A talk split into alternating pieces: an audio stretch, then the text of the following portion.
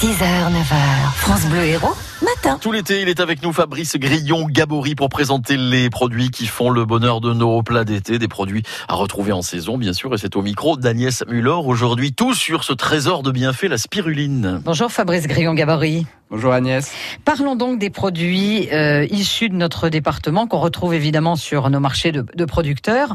Euh, alors un produit peut-être pas encore très connu et pourtant euh, la culture, je crois, se développe beaucoup chez nous, la spiruline. Alors déjà, on explique en deux mots ce que c'est. Alors tout de suite, hein, effectivement, là, moi quand on parle des, de spiruline, des spiruliniers, je sais jamais s'il faut dire c'est des éleveurs, des maraîchers. Bah oui, sait c'est des spiruliniers. Hein, c'est une race à part entière d'agriculteurs. Donc la spiruline, c'est une, c'est une cyanobactérie hein, à la base, de couleur verte, qui va se développer dans un milieu aqueux et qui va être derrière récoltée pour être vendue fraîche ou sèche en tant bien souvent que complément alimentaire. Mais aujourd'hui, je crois que c'est même devenu un condiment parce que vous disiez c'est Oui. pas encore assez connu. Oui. Mais toutefois, euh, aujourd'hui, ça vient agrémenter certains plats. Alors c'est- entre une herbe et une algue, on sait pas bien C'est ça, c'est vraiment hein. cette cyanobactérie hein, en tant que telle. Et ce qu'il faut savoir, c'est que notre département de l'Hérault a toujours été euh, pionnier euh, dans la production de spiruline, car le premier producteur européen de spiruline était quand même euh, dans le département de l'Hérault. Et c'est pour ça qu'on retrouve encore aujourd'hui la Fédération nationale des, spiruliniers euh, dans l'Hérault, qui travaille pour que,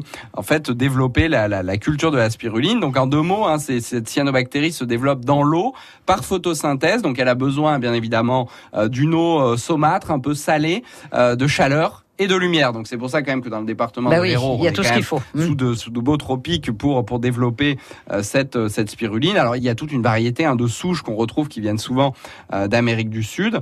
Et euh, l'idée c'est vraiment en fait, des- de, de- quand on cultive de la spiruline, c'est vraiment de reproduire le milieu naturel. Mais Alors on l'utilise comment cette spiruline le- La plupart du temps en fait? On la la- mange comme ça? La- la- bien souvent, c'est en cure, mais Ouais. aujourd'hui, on la retrouve quand même de plus en plus dans, dans l'alimentation. Donc sèche, ça peut être sèche pour agrémenter, par exemple, des pâtes. Il y en a certains qui le mettent dans des risottos, mhm. Euh, ou alors, moi, ce que je vois sur les marchés, c'est des fois des tartines fraîches de spiruline avec de la spiruline fraîche, ou encore des, des coulis de courgettes avec de la spiruline. En fait, on la retrouve un peu partout, et ça permet euh, bah, de l'apprécier différemment que la cure avec la cuillère tous les matins. Exactement, et puis c'est peut-être une, une ouverture nouvelle hein, pour euh, tous ces exploitants euh, euh, qui s'ouvrent de nouveaux marchés, parce que voilà, on sait bien que les plantes pleines de bienfaits comme ça, euh, bah, ça va se développer partout. Tout à fait. Merci Fabrice. Un goût d'été avec Fabrice Grillon, Gabory et justement les producteurs de l'Hérault. Aujourd'hui, par exemple, pour un marché de plein vent à Frontignan, ce sera ce matin ou encore cet après-midi, enfin même ce soir d'ailleurs à 19h, un marché à Saint-Jean-de-Fosse ou à Saint-Pargois.